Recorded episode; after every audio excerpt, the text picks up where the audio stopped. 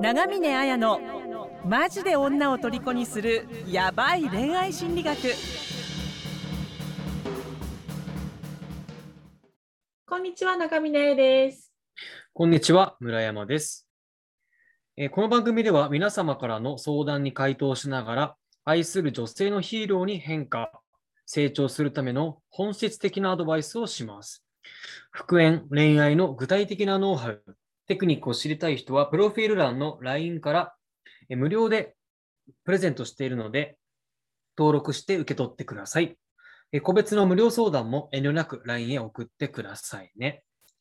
えーと、今日も早速相談内容を読み上げていきます。ヒデさん、27歳、えーお相手の方、26歳からのご相談です。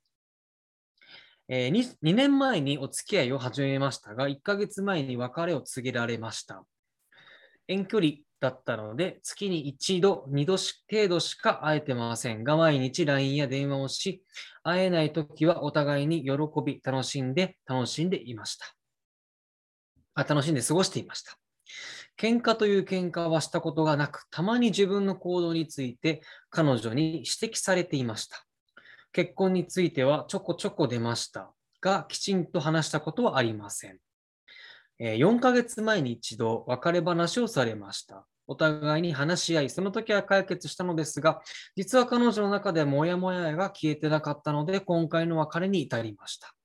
彼女にはあなたが悪いとかじゃない。私一人で解決していけるから一人でいい。え価値観も違うし、このまま一緒にいても良くない。あなたを好きになってくれる人は他にいるからと言っていました。自分が彼女のためと思ってた行動は本当は自分のためだった。彼女の本当の気持ちを理解せず、相手に行動していたのではないか。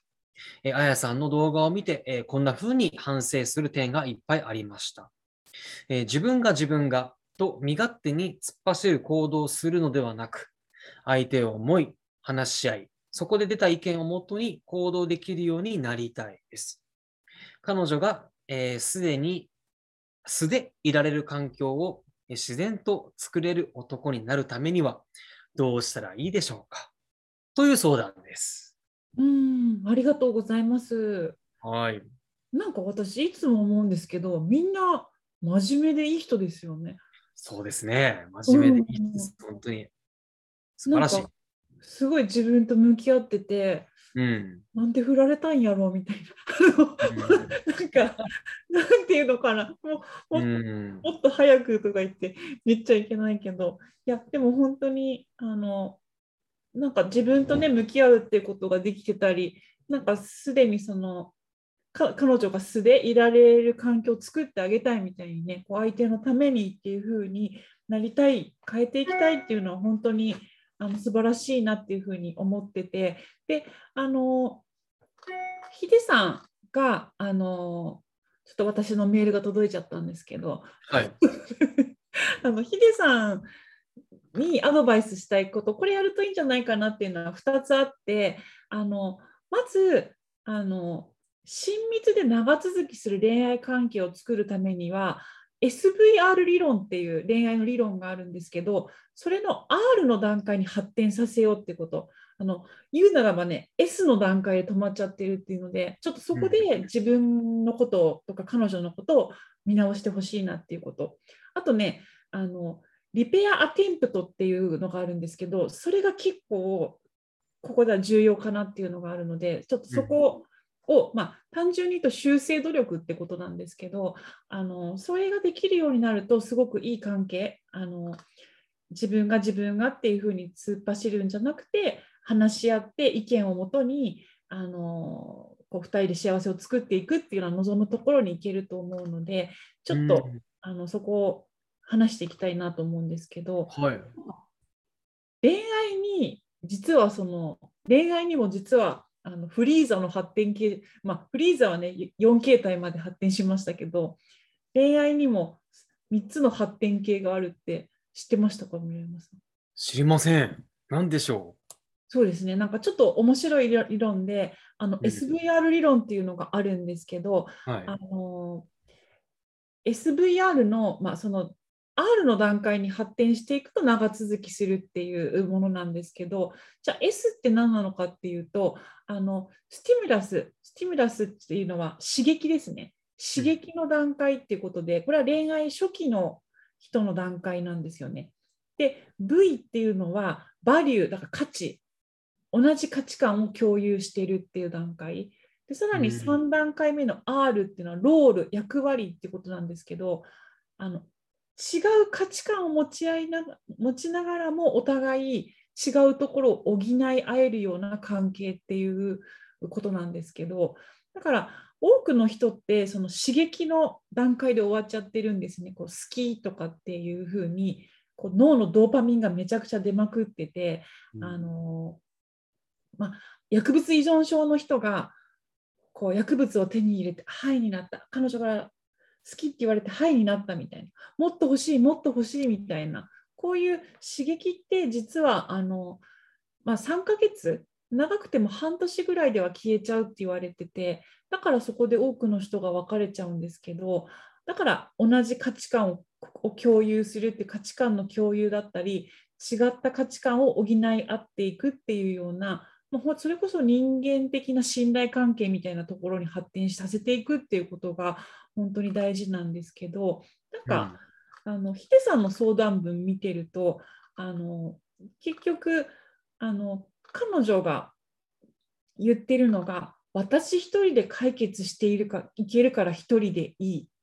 価値観も違うしこのまま一緒にいてもよくないっていうことは、まあ、なんかもしかしたらあの同じ価値観っていうところはもしかしたらちょっと2段階目の V には入ってたけどあの価値観が違うからじゃあどういうふうにお互い補っていけばいいか話し合って解決していけばいいかみたいなところに進めていけてなかったっていうそこをね自分の思い込みで勝手にお互いの価値観のぶつけ合いみたいなところで終わっちゃってるっていうのがあるっていうところだと思うのであとはあのちょこちょこね結婚について出たけどきちっと話し合ったことがないとか、喧嘩という喧嘩もなくて、まあ、一方的に彼女に指摘されるとか。最後の別れもお互いに話し合ってたけど彼女はモヤモヤしてたっていうことは、やっぱりなんかすれ違いや喧嘩が起こった時にあのそれを修正して合わせていくっていうことに対する力っていうのがちょっと足りてなかったっていうのがだからその恋愛でいう SVR 理論で言うとあの V の半分ぐらいに突っ込んじゃって終わっちゃってて3段階目に行けてなかったっていうのがあるのでもっとそこに行けるように意識しようっていうふうにするといいかなっていうのはありますね。うんそうですね。うんなんか、婚の話したけど、きちんと話したことはありませんでしたって書いてありますけど、彼女の、あれですかね、うん。話にちゃんと応じなかったのかな。応じてなかったんでしょうね。だと思うんですよね。結局全部あのなんか村山さんが言ってくれた通りかなって私も思ってて、うん、結婚について多分ちょこちょこ彼女は話を出してたんだけど、うん、あのヒデさんがきちんと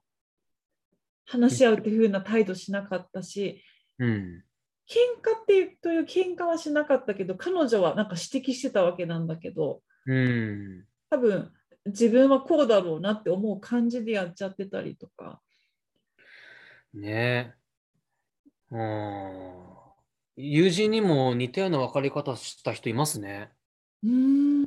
うん、彼女は結婚を考えてて、まあそんなに話はしてなかったんだろうけど、まあ、結婚願望あるってことはなんとなく分かってたと。うん、彼氏の方はそれに全然応じないっていうか、うん、まあ、まあ、そういう話も別に出てこないし、なんもいいや、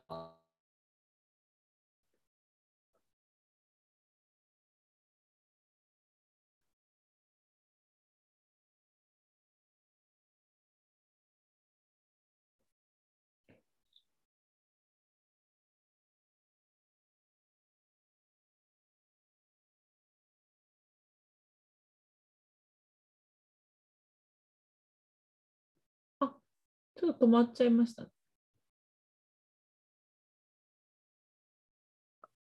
あ、今回復しました？